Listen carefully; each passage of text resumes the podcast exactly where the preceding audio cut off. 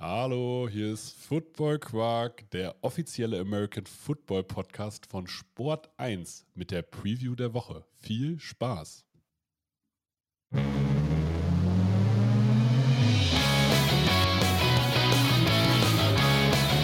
Football Quark.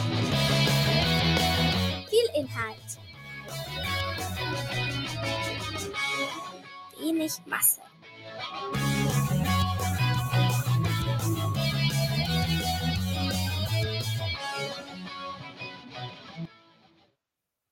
Mein Name ist Torben Dill und mir diese Woche aussichtsweise zugeschaltet Johannes Krupp, bekannt aus der Interviewfolge.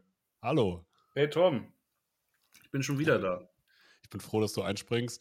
Ähm, Tobi ist diese Woche verhindert.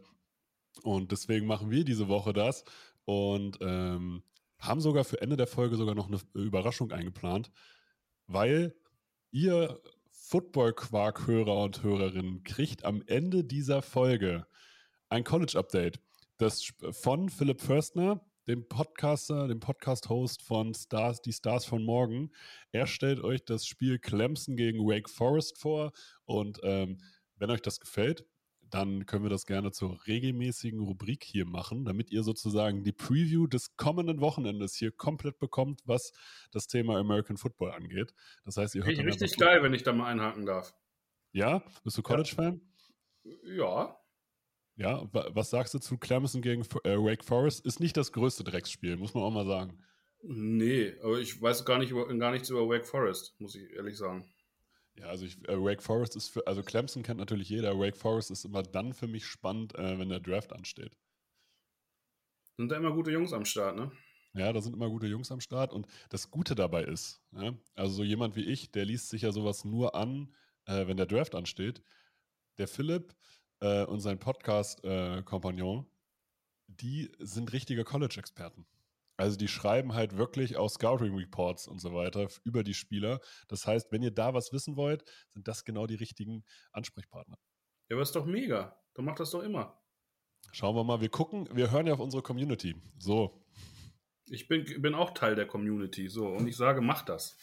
Okay, wir gucken, wir gucken einfach mal. Erstmal müssen wir natürlich gucken, die Reaktion auf die Folge mit dir war sensationell.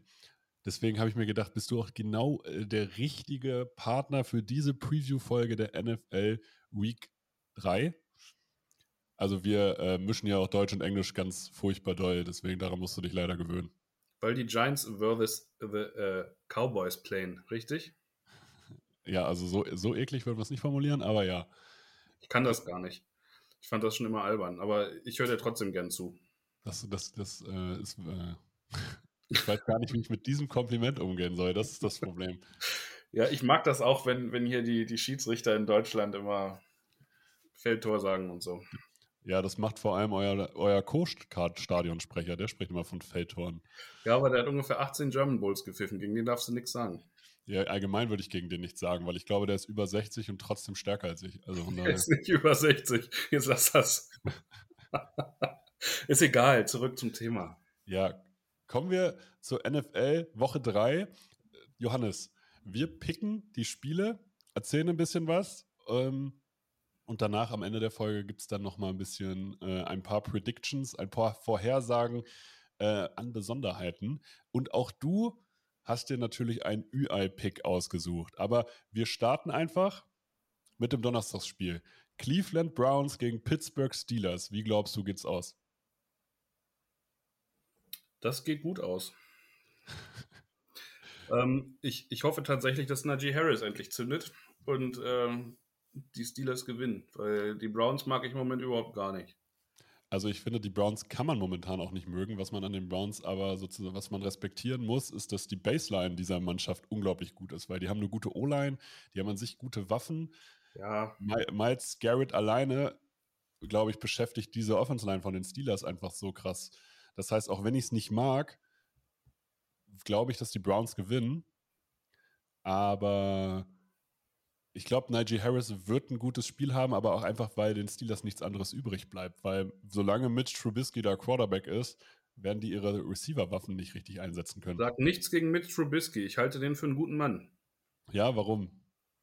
weil ich den einfach für, einen- für einen recht guten Quarterback halte. Ich glaube, der ist komplett unterschätzt und er hat in Chicago einfach ähm, lange Jahre natürlich auch ein bisschen Vertrauen, aber ich glaube, wenn, wenn, denn, wenn die dann noch ein bisschen zusammenwachsen, ich glaube, das kann was werden. Aber er ist doch so oder so. Also für mich wäre jetzt beispielsweise der Moment, Kenny Pickett zu bringen. Für dich vielleicht. Also, nee, Einfach, einfach nein. einfach nein. Und Okay. ähm, ich sage, die Steelers gewinnen.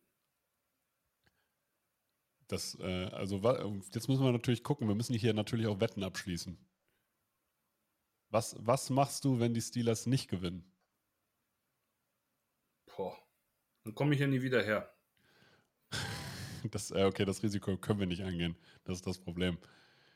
Wir machen jetzt einfach weiter mit dem Spiel der Miami Dolphins gegen die Buffalo Bills. Wie geht das aus, Johannes? Das ähm, ist so in der aktuellen Form fast ein Super Bowl, wa? Ich finde es krass. Also ich kann mir halt richtig vorstellen, dass das so ein, auch wieder so ein 42-38 wird. Ja, das wird Mhm. halt, also für mich wird es ein geiles Spiel, weil da einfach zwei geile Offenses äh, aufeinandertreffen. Also das, das finde ich, finde ich mega. Aber ist die, ist die Miami äh, Dolphins Offense so stark? Also, weil es ist halt, ähm, also sie ist natürlich sehr explosiv ne, mit Waddle und Hill, aber sie spielt jetzt natürlich auch gegen eine überragende Defense. Und Buffalo hat halt beides, ne? Eine krasse Offense und eine krasse Defense. Ja, die haben gerade Selbstvertrauen, die sind on fire. Also ich, ich, ich glaube schon, also um es kurz zu machen, ich bin mir sicher, dass die Bills gewinnen, aber es wird trotzdem ähm, ein, ein schönes äh, Offensivspiel. Das glaube ich schon. Also für, für drei, vier Touchdowns werden die gut sein. Ja, gut, also das, aber dann, wie glaubst du, geht's aus ungefähr? So, Also ich glaube, sag wirklich, also ich sage weiter 40 Punkte für Buffalo, 30 Punkte für Miami. Irgendwie sowas. 47, 28, sowas hätte ich gesagt. Ja, das wäre, aber das wäre ein geiles Spiel. Muss man auch ganz, tatsächlich Ja. sagen, das kann man dann auch einfach gut gucken. Also ist das, ist das sozusagen dein TV-Tipp des Tages? Des Tages? Ja, machen wir einfach. Ist das so eine Rubrik TV-Tipp des Tages? Nee, das habe ich gerade von, äh, von TV Total geklaut. Also mein TV-Tipp des Tages wäre heute eigentlich Notruf Hafenkante. Aber Wir nehmen an einem Mittwoch auf. So, Ja. und wir, wir tippen Notruf jetzt Hafenkante kommt jeden. Tag zweimal. Ja? Ja. Auf welchen, auf welchem dritten Kanal läuft das? ZDF. Sehr gut. Also auch das Notruf Hafenkante für die, die sich einfach mal berieseln lassen wollen. Ja, ja aber ähm, mein, mein Tipp der Woche ist, äh, die Bills gewinnen 20 plus 47, 28. 19 sind nicht 20 plus. Das ist, das sind definitiv nicht 20 plus. Aber okay. Kommen wir zum Spiel der New York Jets gegen die Cincinnati Bengals. Die Bengals nicht gut in die Saison gestartet, meiner Meinung nach vom Coaching-Staff. Die setzen einfach ihre Mannschaft nicht richtig ein. Die Jets besser in die Saison gestartet. Joe Flacco hat ein richtiges Revival. Ja, Gerade- Frühling. Ja, es war- ist es der zweite oder der vierte Frühling? Ja, der dritte war nicht ernst zu nehmen. Also ich würde sagen, ich kann einfach nicht rechnen heute. Dann lass Ja, es den dritten sein. Ist okay. Das wird noch so zwei, drei Spiele anhalten, dass er ganz gut spielt und dann ab Woche 10 ist er gebencht. Da, dann, wenn halt Zach Wilson wieder fit ist. Aber glaubst du, also eigentlich von der individuellen Klasse der Mannschaft, müssen die Bengals das Jahr gewinnen? Ja, na klar. Also ich verstehe auch nicht, was mit denen los ist, um ehrlich zu sein. Das ist, ähm, das ist für mich unerklärlich, Torben. Naja, das, das, das Problem ist halt beispielsweise, also meiner Meinung nach, Joe Burrow hält die Bälle so lange, weil er halt immer sucht, dass irgendein Receiver offen ist. Die ganze Offense basiert darauf, dass halt diese, dass die individuelle Stärke einfach größer ist, aber da baut halt nichts aufeinander auf vom Play-Calling her. Also die spielen halt alles isoliert. Also pa die Pass-Plays haben nichts mit den Run-Plays zu tun, die einzelnen Routen bauen nicht aufeinander auf und im Endeffekt bauen sie darauf, dass Jamar Chase und T. Higgins irgendwann irgendwelche Shot-Plays kriegen, die halt funktionieren. Und bisher hat das halt nicht funktioniert, weil alle Tiefs, alle Teams, gegen die jetzt einfach nur tief stehen und gucken, wir verhindern Big Plays und dann gucken wir mal, ob die Play-by-Play uns schlagen können und das passiert halt momentan nicht. Dann wird es das Spiel für Joe Mixon, richtig? Wäre gut. Wäre gut, wäre gut. Schreit nach vielen Screens und kurzen Pässen auf die Running Backs. Also sagst du, Fantasy-Tipp, Joe Mixon aufstellen. Ja. Ich, ich, äh, Ich glaube, es ist kein Geheimtipp. ja. Ich, du merkst, ich muss mich erstmal mit euren Rubriken auseinandersetzen. Ja, das Ding ist, wir tippen hier gerade einfach nur, also die ganzen Tipps, die wir jetzt in diesen Spieltagen raushauen, die, äh, die ziehe ich mir gerade aus den Fingern. Also die gibt es eigentlich gar nicht. Wir, so. wir, wir tippen vor allem die Spiele und ansonsten quatschen wir einfach nur drum herum. Dann verunsicherst du mich. Ja, lass, lass dich nicht verunsichern. Ist Wie ist das Wetter in Cincinnati? Ist das nicht grundsätzlich schlecht? Wahrscheinlich, weil die spielen noch in New York. Wie ist denn das Wetter in New York? Auch grundsätzlich schlecht. Gut. Kommen wir zum Spiel der Tennessee Titans gegen die Las Vegas Raiders. Die Las Vegas Raiders haben äh, Justin Herron getradet von den New England Patriots. Ähm, haben also sozusagen, ich weiß nicht, ob es eine Verstärkung ist, ist aber auf jeden Fall jemand, äh, der das System von Josh McDaniels kennt. Die Las Vegas Raiders mit zwei Niederlagen gestartet, trotz Devonta Adams, trotz Darren Waller, trotz Derek Carr. Tennessee Titans noch schlechter in die Saison gestartet. Ryan Tannehill spielt wahrscheinlich gerade seinen schlechtesten Tennessee-Ball. Ähm, Derrick Henry wirkt auch noch nicht ganz fit. Die O-Line ist noch nicht so dominant wie vorher und die Defense alleine, die ist, also die Defense für sich gesehen ist weiterhin stark, aber reißt es halt auch nicht rum. Ist das der erste Sieg der Raiders oder kommen sozusagen die Titans nochmal wieder? Weil auch die Raiders haben nicht die beste Defense. Ich, ich glaube, Tennessee wird es machen. Also, das ist ohnehin das, was in der, in der NFL mich gerade komplett nervt. Also, ich, Fantasy ist auch gerade ein Krampf, weil diese ganzen Teams, von ähm, denen man eigentlich denkt, die, die landen so im, in der oberen Hälfte, spielen alle scheiße. Bis auf so ein paar Ausnahmen, die wir schon angesprochen haben. Ja, ich muss halt, ich muss halt sagen, dass ich äh, Tennessee gar nicht so stark hatte, aber halt auch äh, die Raiders habe ich auf sechs Siege getippt dieses Jahr weil ich sage, dass die innerhalb ihrer Division eigentlich wenig gewinnen und auch außerhalb sich wahrscheinlich noch äh, einpendeln müssen. Und ich weiß, bin immer noch nicht davon überzeugt, dass äh, Josh McDaniels wirklich ein guter Headcoach ist. Ja, Trotzdem, das kennen wir aus der Vergangenheit, ne? Das ist, äh, war schon immer ein Problemchen. Immer wenn er seine Ausflüge da gewagt hat, war er zwei Jahre später wieder in Foxborough. Ja, und als Koordinator ist er super. Das muss man vielleicht auch sagen. Ja, aber ich, ich ja, müsste man vielleicht mal jemanden fragen, der sich damit auskennt.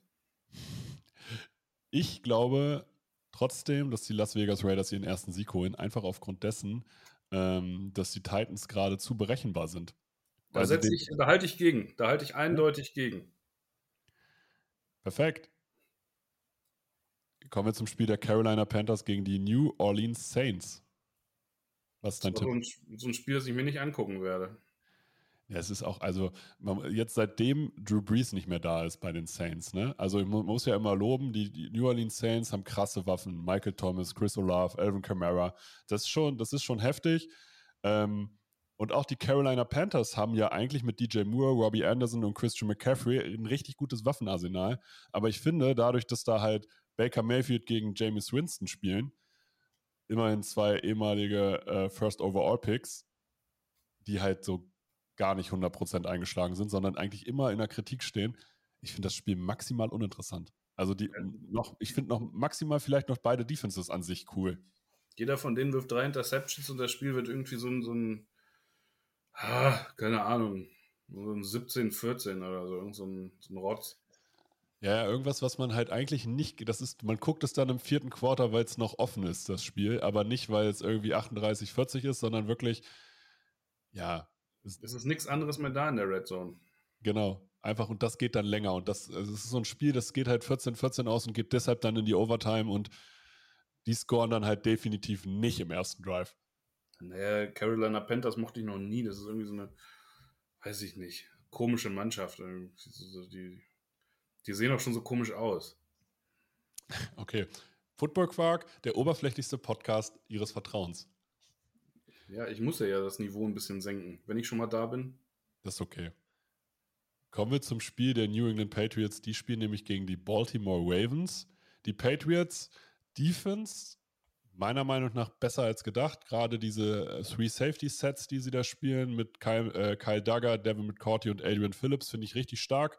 Äh, dadurch nehmen sie natürlich auch Druck von den, äh, von den Cornerbacks. Die Offense, da sieht irgendwie alles schwierig aus.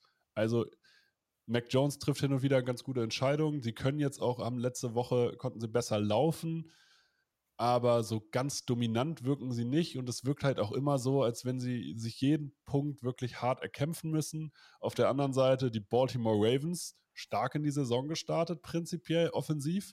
Ähm, Bateman und Duvernay spielen gute, äh, ja, also haben dieses Bombe. Loch, also auf Receiver wirklich gut ausgefüllt. Lamar Jackson ist zwar limitiert gewesen diese, diese Woche, was sein, äh, was sein Trainingseifer angeht, der wird aber spielen, das hat John Harbour auch schon so gesagt.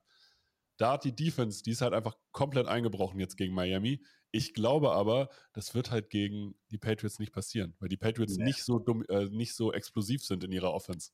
Tommy, ich sag dir, wie es ist. Äh, die Patriots kriegen Arsch voll. Ja, das, äh, ich habe auch ein bisschen, also ich muss leider sagen, ähm, ich habe da auch ein bisschen Sorge vor, tatsächlich. Das kann so ein 30-10 werden oder so. Ist ja egal, Hauptsache die verlieren. Weil, ähm, also ist jetzt, ich bin jetzt nicht so ein Patriots-Hater oder so, aber Ach ich kann das im Moment überhaupt nicht leiden, was die da gerade machen. Okay, warum? Weil ich finde das unsympathisch. Ich finde, die spielen gerade einen, irgendwie einen komischen Nichts-Football und irgendwie mag ich das nicht. Ja, also das Ding ist, sie sind halt gerade irgendwie kein dominantes Run-Team. Sie sind aber auch kein explosives Passing-Team und auch, man weiß auch bei dem beispielsweise gar nicht, ja, sind die jetzt sozusagen einfach ein Team, was äh, seinen Running Back mal Nord-Süd schickt? Also gerade ist es so eine Mischung aus Outside Zone, mal Double Tight, bisschen Passing, aber auch nicht richtig. Und ja, also die sind meiner Meinung nach, die Offensive ist vollkommen in der Findungsphase. Ja, die werden so im Laufe der Saison wie immer immer stärker werden, aber ähm, in der aktuellen Phase haben die keine Chance. Ja, ich glaube, ich schätze Baltimore deutlich stärker ein. Gerade. Ja. Also wirklich bestimmt ein Tier oder so. Ja. Kommen wir Tut mir Spiel. leid an alle da draußen, wenn ich jetzt diese, das Wochenende wenig spannend mache, aber auf meine Tipps kann man hören. Ich liege da eigentlich immer falsch, keine Sorge. Kann man sich auch drauf verlassen. Also ich, ja, ich, also ich liege auch falsch. Vor allem, also ich bin, glaube ich, der schlechteste Fantasy-Spieler der Welt. Also, ja, das bin ich auch, aber deine messerscharfen Analysen, die, die finde ich schon immer gut. Also deswegen Ja, ja. höre ich immer donnerstags rein. ja, also ich mag die auch. Ich mag, also ich denke mir auch jedes Mal so im Nachhinein, ja, ich weiß, woran es gelegen hat. Ja.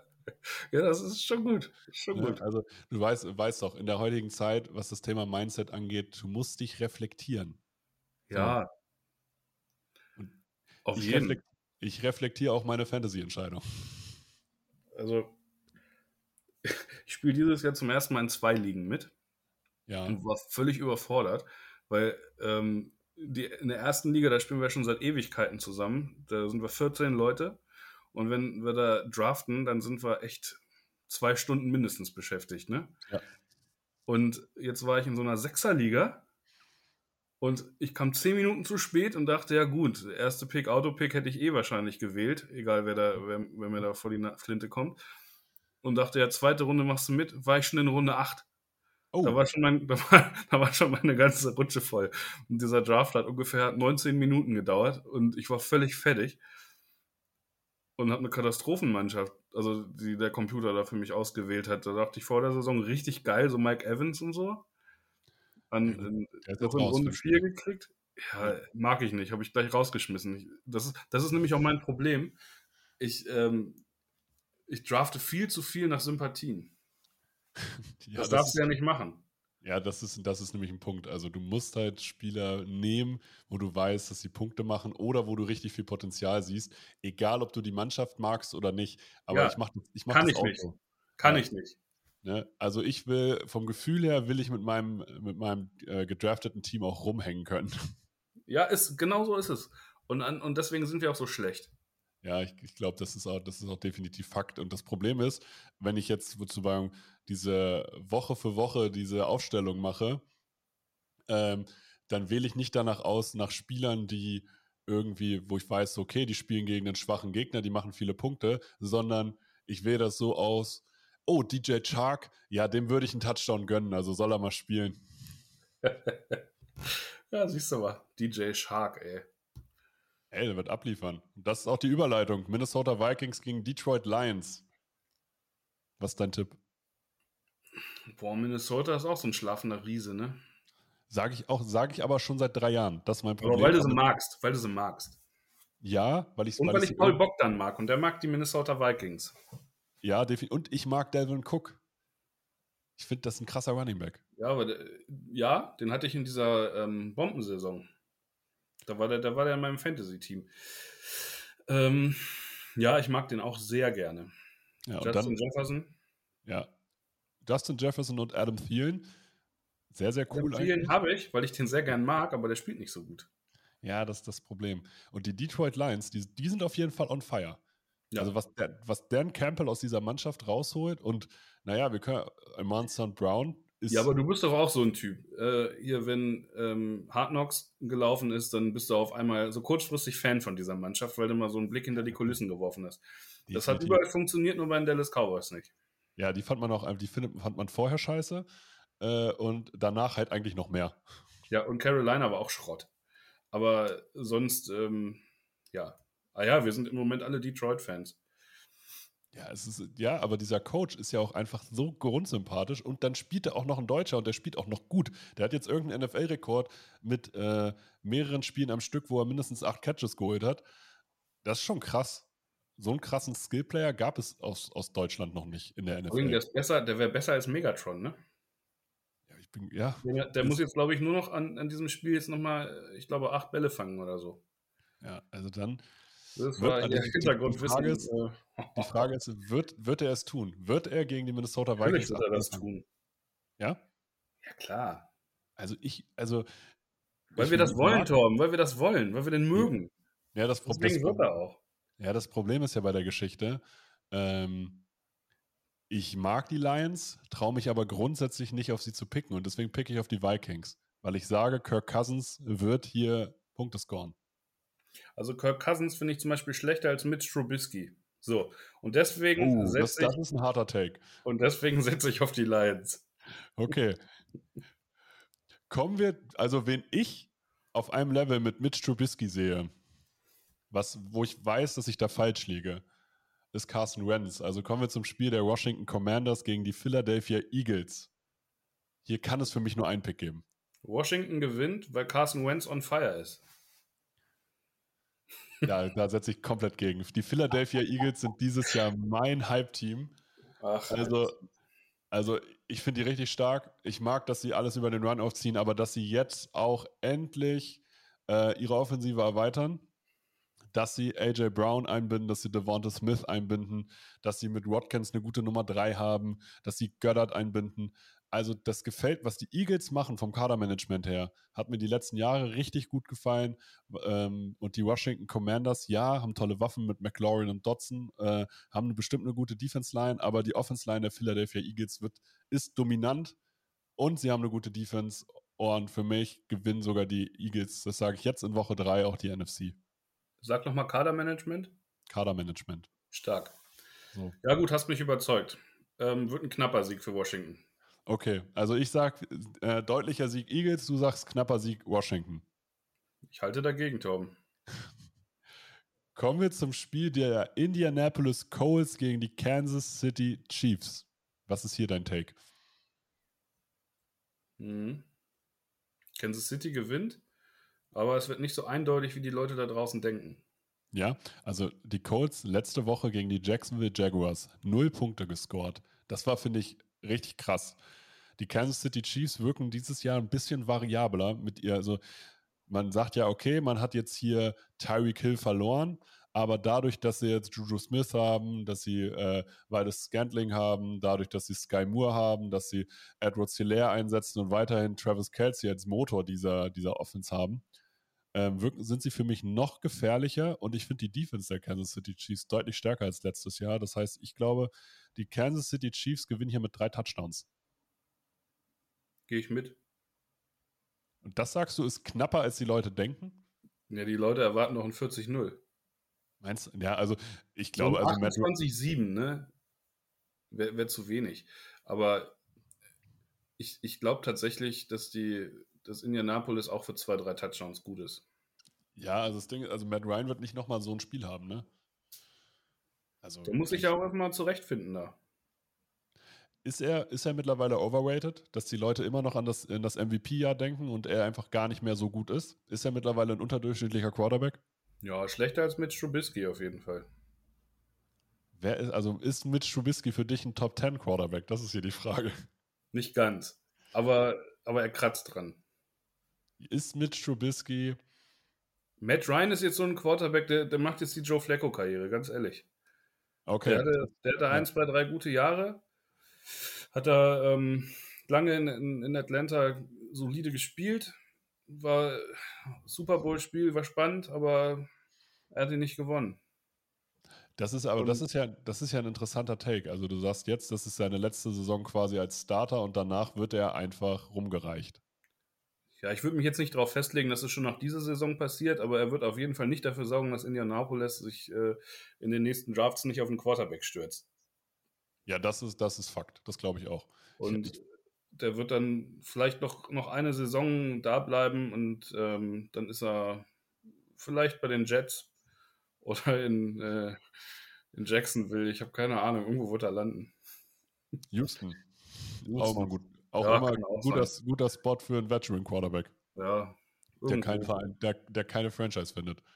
Ja. Kommen wir zum Spiel der Chicago Bears gegen die Houston Texans. Für mich das Spiel, wo ich sage, ganz schwer zu tippen. Also Justin Fields hat mich bisher nicht überzeugt, obwohl er besser spielt, als ich gedacht habe. Aber auch Davis Mills spielt solide, aber nicht spektakulär. Beide Teams haben eine bessere Defense als gedacht. Beide Teams haben aber auch quasi keine Explosivität in ihrer Offense.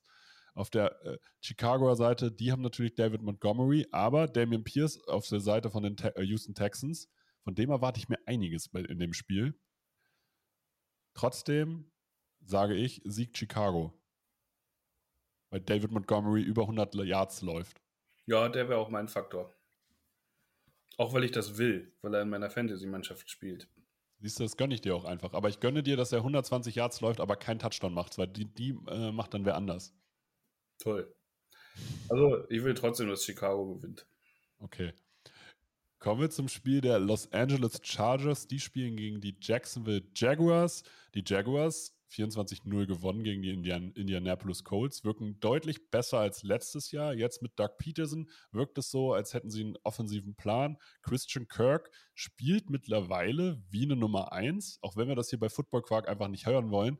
Ähm, aber die Los Angeles Chargers, man munkelt so ein bisschen, ja, okay, Herbert ist jetzt angeschlagen, aber er sagt, er fühlt sich von Tag zu Tag besser. Das heißt, ich gehe mal davon aus, dass der spielen wird. Ich finde das offensive Play-Calling der Chargers immer noch nicht gut, weil man Herbert einfach zu wenig äh, Entscheidungsfindung gibt und diesen Arm von Herbert nicht richtig ausnutzt und man spielt mir ein bisschen zu konservativ. Trotzdem glaube ich, die Verbindung gute Defense, Chargers mit solider Offense reicht, um gegen Jacksonville zu gewinnen. Ja, sehe ich auch so. Ja? Auf jeden Fall. Also für mich gibt es da nicht dran zu rütteln. Die Chargers sind für mich ein gutes Team dieses Jahr. Auch wenn es jetzt am Anfang noch ein bisschen Sand im Getriebe war, aber da geht's ab. Kommen wir zum Spiel der Arizona Cardinals. Die spielen gegen die LA Rams. Und auch das Spiel finde ich richtig schwer. Die Cardinals wirken in der Offensive so, als wenn sie unglaublich abhängig sind von Kyler Murray. Die, die Receiver reißen aus, also solange die Andrew Hopkins nicht da ist, reißen die für mich gar nichts. Aber auch die LA Rams sind defensiv, finde ich, so anfällig. Sie können halt gerade keinen Passrush erzeugen, weil man sich grundsätzlich auf Aaron Donald konzentrieren kann. Und die Offensive wird langsam stärker. Und ich glaube auch, dass es reicht für die Rams, aber so richtig überzeugt haben sie mich nicht. Der Von Miller-Faktor ist doch größer, als man dachte, ne? Ja, definitiv, oder? Also glaubst wo könntest du, wo siehst du einen Edge Rusher, der den LA Rams jetzt helfen würde? Boah. Schwierig. Ich denke die ganze Zeit, ehrlich gesagt, warum traden die LA Rams nicht für Robert Quinn? Der hängt noch irgendwie bei den, bei den Bears rum, der passt da irgendwie gar nicht in den Rebuild vom Alter her und ist an sich ein guter bis sehr guter Pass Rusher. Können sie machen. Also, aber drüber nachgedacht habe ich noch nie. Muss ja, müssen, muss natürlich auch Chicago mitspielen. Ach so. Ähm, ja, das ist auf jeden Fall deren, deren Problem im Moment. Gewinnen trotzdem. Ja, das gehe ich, da- davon gehe ich auch aus, aber auch nur, weil ich die Cardinals einfach schwach Ja, finde momentan. Cardinals ist so unbeständig. Also das ist wirklich sehr, sehr konzeptlos. Alle feiern diese Two-Point-Conversion gerade von Kyler Murray, aber ehrlich gesagt offenbart sie nur, ähm, wie abhängig sie von ihm sind. Genau, also du kannst ja keinen Gameplan darauf aufbauen, dass dein Quarterback 20 Sekunden den Ball hält. Naja, Hat in Seattle auch jahrelang funktioniert, ne? ja, es funktioniert. Ähm, ja, klar. Also auch die müssen sich finden.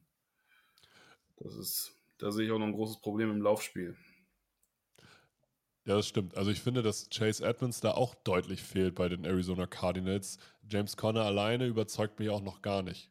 Der war schon immer ein komischer Running Back für dich.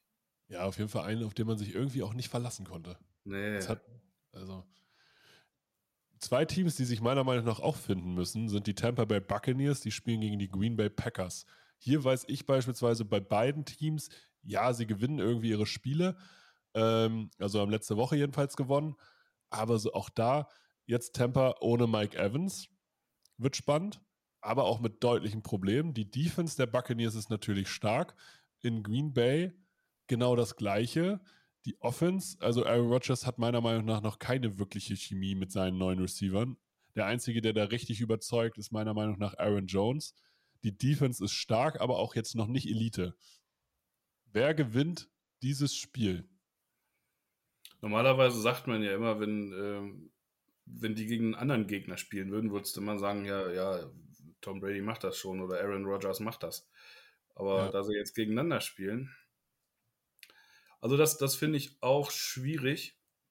Aber ich sitze hier tatsächlich auf Green Bay, weil ich glaube, dass äh, in Tampa Bay extrem viel Unruhe gerade hinter den Kulissen ist. Also das ist jedenfalls so mein Eindruck. Keiner weiß, was ist mit Giselle. Ähm, das ist, es ist, es ist anstrengend einfach. Und ich, ich glaube, der ist einfach nicht. Äh, Tom ist einfach noch nicht da. Meinst du, er ist nicht 100% bei der Sache, weil er, äh, weil er, es gibt das Gerücht, dass sie Eheprobleme haben. Und da ist ist keiner, Fakt. Das weiß ich aus erster Hand. ah, okay, du bist der Grund für die Eheprobleme. Ich habe ein Verhältnis mit Tom Brady. Ey, wer hätte das nicht gern? So muss man das auch mal sehen. Ja, ich meine, er hat keinen Touchdown erzielt im ersten Spiel. Das fand ich schon mal crazy. Ich finde es allgemein, also die ganze Temper-Offense, Die, die ist komplett zerpflückt so. gerade. Also das ist, Ja. ist ähm, Chris Godwin fehlt. Auch wenn er spielt, ist er nicht fit. Ähm, Mike Evans wird fehlen. Das ist alles. Ähm jetzt haben sie hier, jetzt ist mir gerade der Name entfallen. Den, den Bengel aus. Ähm, Russell Gage. nee. Diesen Slot Receiver aus Dallas. Äh, war da der- jedenfalls ewig. Dieser blonde Hannes da, wie heißt der nochmal? Beasley. Ja, Cole, Cole. Cole Beasley. Ja. Ja, ich, ey, ich, bin, ich bin gespannt. Also ich persönlich, ich setze einfach nicht gegen Tom Brady. Ich glaube, der findet jetzt einen Weg, weil äh, er die Competition sozusagen, er sieht halt auch auf der anderen Seite Aaron Rodgers und will sich da ein bisschen beweisen. Und ich glaube, der findet einen Weg, das Spiel zu gewinnen. Und ich finde Aaron Rodgers Frisur scheiße. Der sieht aus wie einer von Rammstein. Also ich setze auch auf Tom. Ja, definitiv. Also ich, außerdem finde ich, mir geht halt Aaron Rodgers so ein bisschen auf den Nerven. Das ist so Ja. der Pu- das ist, das ist halt dieses, dieses Rumgezicke. Ja, ich kann ihn auch nicht leiden. Also ich mag den als Spieler sehr gerne, aber ähm, so ist der Typ ein Penner. So, ne, kann man auch einfach mal so ausdrücken. Kommen wir zum Spiel der Denver Broncos, die spielen gegen die San Francisco 49ers. Die 49ers haben Marlon Mack als Running Back verpflichtet und Jimmy G wird starten, weil Trey Lance ist definitiv raus. Meiner Meinung nach sah die Offense mit Jimmy G besser aus als mit Trey Lance. Auf der anderen Seite die Denver Broncos, unglaubliche Offseason-Hype.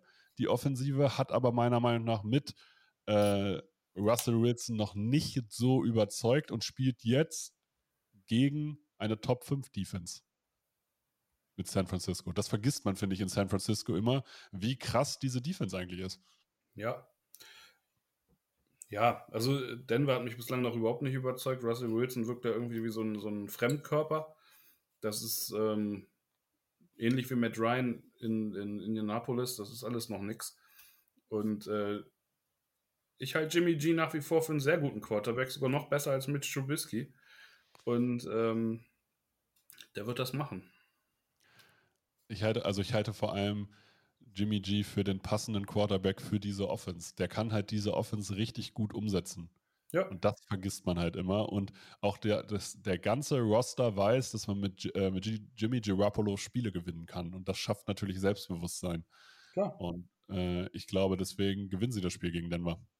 Glaube ich auch. Da gehe ich mit, Torben. Kommen wir zum Monday Night Game. Uh, muss, ich da jetzt, muss ich da jetzt irgendwas machen? Einmal in die Hände klatschen. New York Giants gegen die Dallas Cowboys. Was ist dein Tipp? Die New York Giants richtig gut in die Saison gestartet. Brian Dable macht da einen richtig guten Job. Die Dallas Cowboys auf der anderen Seite ohne Dak Prescott mit einer anfälligen O-Line, aber mit einer sehr aggressiven Defense, die auf jeden Fall für Druck sorgen kann. Ja, die große Frage ist für mich, spielt Chad Powers?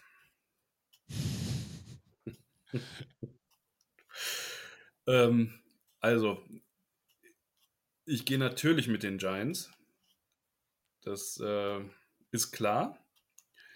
Ist, sind die Giants mittlerweile so weit, dass sie Favorit sind in so einem Spiel? Nee, aber die kommen über einen Kampf. Und äh, die Spiele waren bisher alle eng. Und ähm, das werden sie auf jeden Fall gewinnen.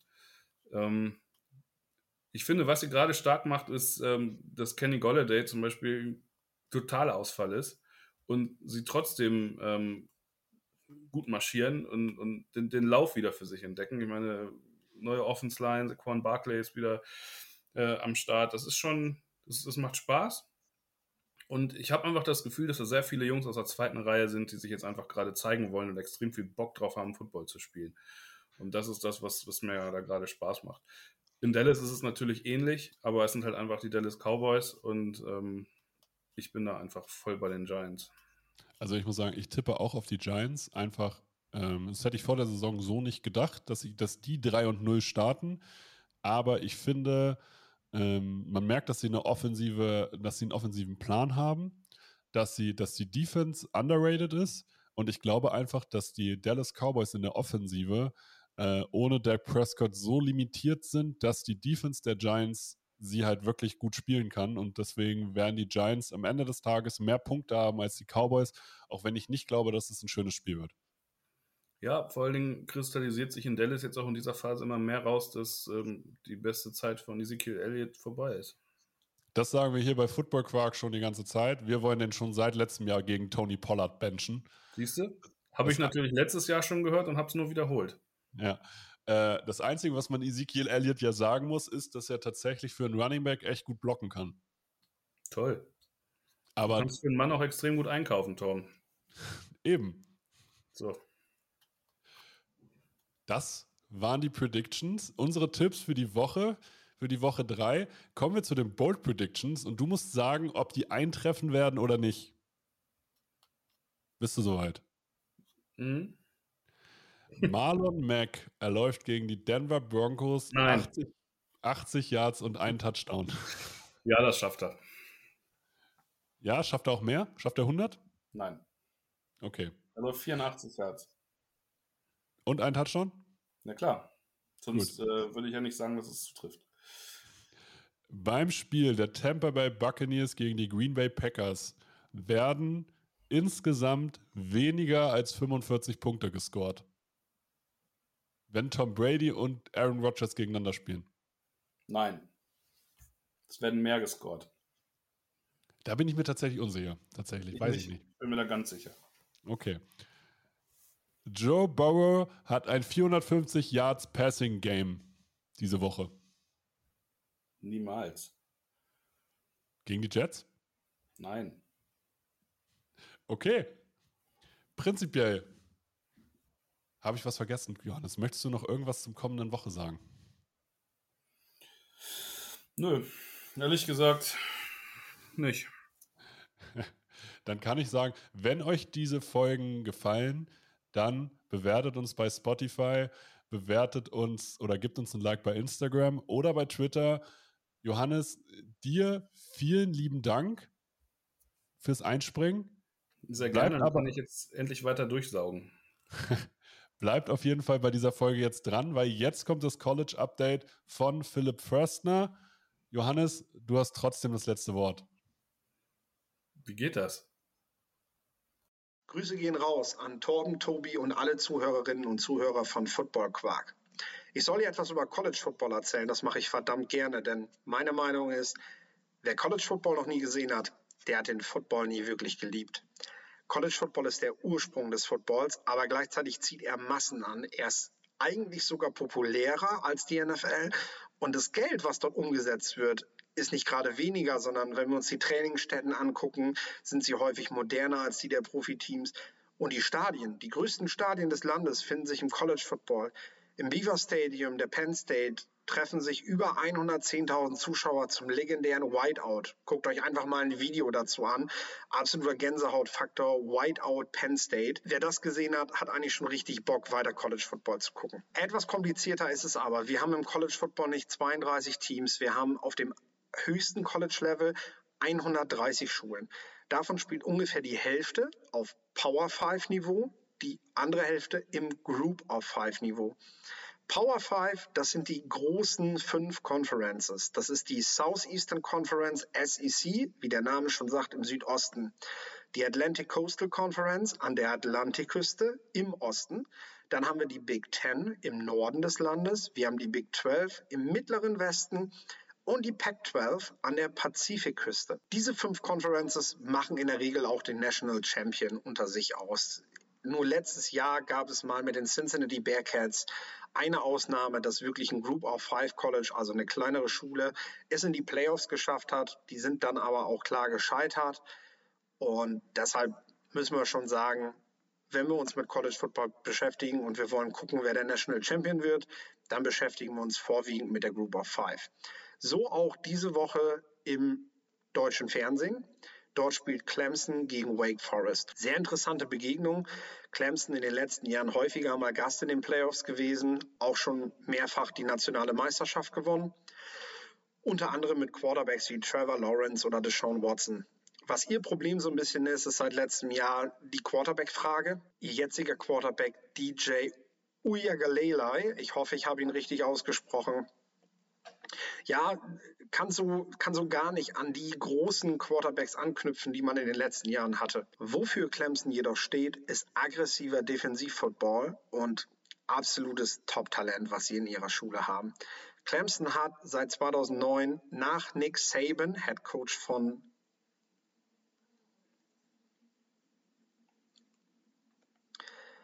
Was Clemson aber hat, ist absolutes Top-Talent in der Defense. Clemson hat seit 2009 die zweitmeisten NFL Draft Prospects hervorgebracht von allen Colleges des Landes. Nur Nick Saban, Head Coach der Alabama Crimson Tide, hat mehr Draft-Talent ausgebildet und mehr Profis, die später in der NFL gespielt haben. Clemson geht auch in das Spiel gegen Wake Forest als Favorit, allerdings als leichter Favorit. Das Spiel bringt schon so eine gewisse Brisanz mit, muss man sagen. Wake Forest liegt in North Carolina. Clemson, South Carolina ist klar, die Grenze der beiden Staaten, die beiden Schulen liegen eng zusammen. Und im Gegensatz zur National Football League ist es im College Football so, dass die Teams Highschool-Talente rekrutieren. Das heißt, sie bewerben sich bei den Talenten, bei den Spielern darum, dass die Spieler doch bitte schön an deren College gehen und äh, dort ihr Stipendium machen. Zumindest bei den absoluten Top-Spielern ist das so. Bei den Spielern, die sich um Stipendien streiten müssen, die sind natürlich auch froh, wenn sie an der Schule genommen werden. Aber wir reden jetzt von den absoluten Top-Talenten und äh, deswegen musst du in deiner Region natürlich deine Spiele gewinnen, damit du dort im Recruiting-Prozess halt immer wieder sagen kannst, hier, wir sind die Nummer eins, komm zu uns.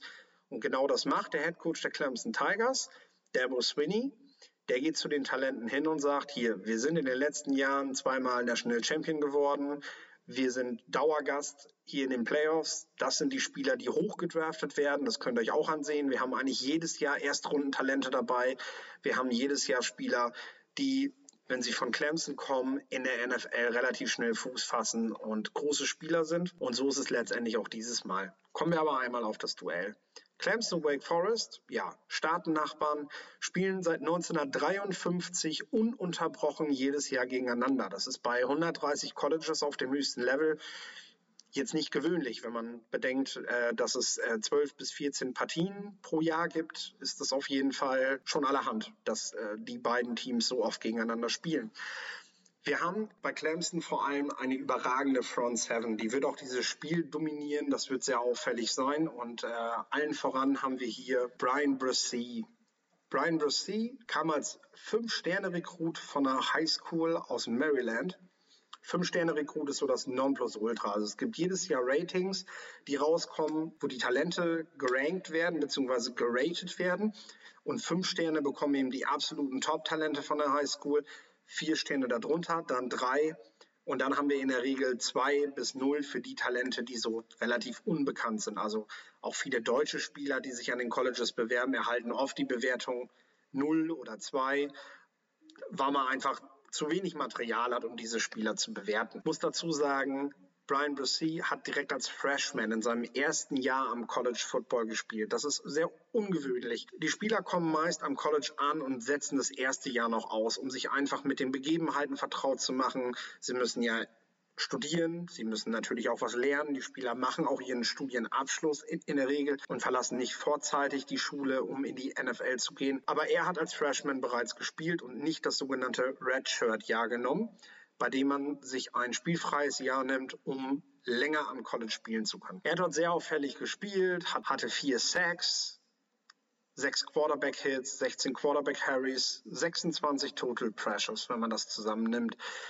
Im Sophomore Year also das ist dann das zweite Jahr, das Sophomore Year, hat er daran angeknüpft, allerdings in seinem vierten Einsatz einen Kreuzbandriss erlitten. Und äh, da sind wir jetzt auch schon bei der Bewertung bei ihm.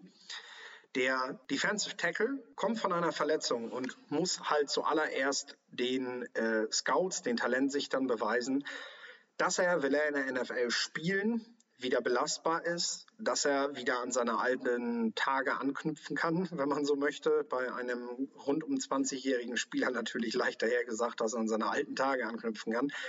Aber es ist tatsächlich so, dass das so ein Thema ist. Brian Brissy ist, was ein großer Vorteil ist, unfassbar vielseitig einsetzbar. Also äh, der kann mit seinen 300 Pfund Körpermasse kann der ohne weiteres sogar Nose Tackle spielen und verschiedene Gaps bespielen, ohne euch jetzt da langweilen zu wollen, was der Spieler so alles kann.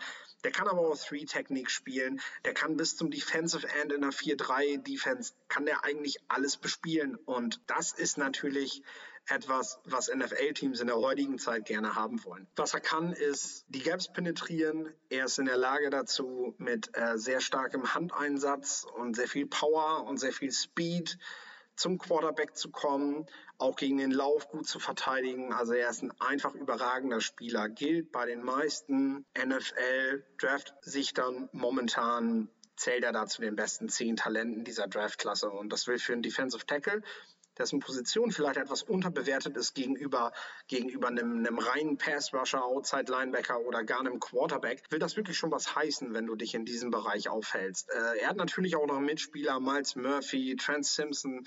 Äh, es gibt, gibt genug, die man da nennen kann, die auch absolute Topspieler sind. Aber Brian Brissy, habe ich mir jetzt erstmal für unsere erste Folge vorgenommen. Was will ich gegen Wake Forest sehen? Gegen Wake Forest hat er ein interessantes Matchup Interior muss er ran und zwar gegen Michael Jürgens. Interior sicherlich ein sehr interessantes Matchup, da Jürgens mit seiner Erfahrung sich auch für den Draft bewirbt und ja, dieses Matchup für sich auch nutzen möchte, um zeigen zu können, was er drauf hat.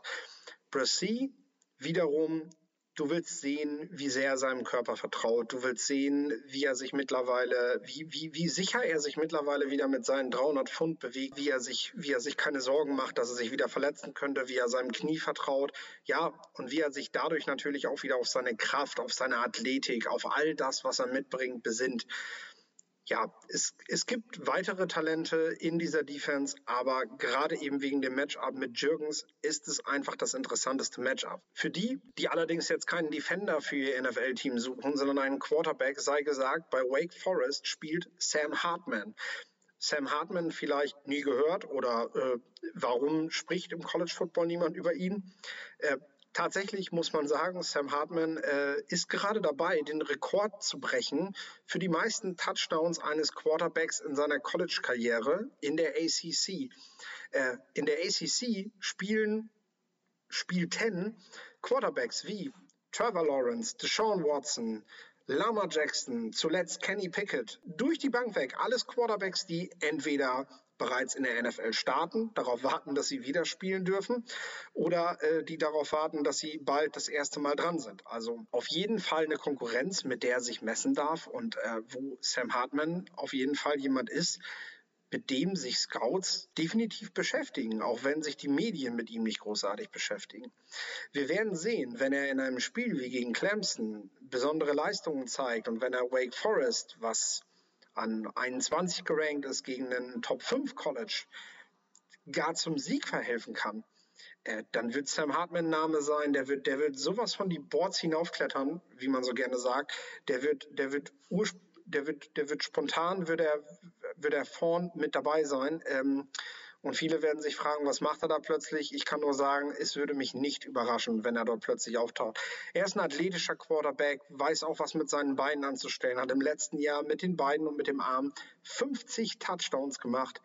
Ähm, der Junge kann was und an der Wake Forest hast du eben nicht die Wide Receiver, die du an anderen Colleges hast, wie Kenny Pickett im letzten Jahr einen Jordan Addison hatte oder wie auch ein Trevor Lawrence oder Deshaun Watson wirklich schon sehr, sehr gute Wide Receiver in Clemson hatte. Unterm Strich können wir uns da also auf ein sehr interessantes Spiel freuen. Wake Forest spielt zu Hause, ist der leichte Underdog, hat die Chance in der ACC im Kampf um den Conference-Titel ein Statement zu setzen. Clemson gehörig in die Suppe zu spucken mit einem Sieg. Du hast bei Clemson Quarterback der wackelig ist, der also die Möglichkeit gibt, dieses, dieses Team angreifbar zu machen. Wake Forest wird versuchen, das mit seinem Quarterback wiederum, der der bessere auf dem Platz sein sollte, zu nutzen. Ich kann nur sagen, schaut euch das Spiel an, freut euch auf Brian Brissy, auf weitere Talente der Defense von Clemson, auf Sam Hartman und auf ein hoffentlich spannendes Duell in der ACC. Und dann bleibt mir nur noch zu sagen, vielleicht hören wir uns ja auch beim nächsten College Update.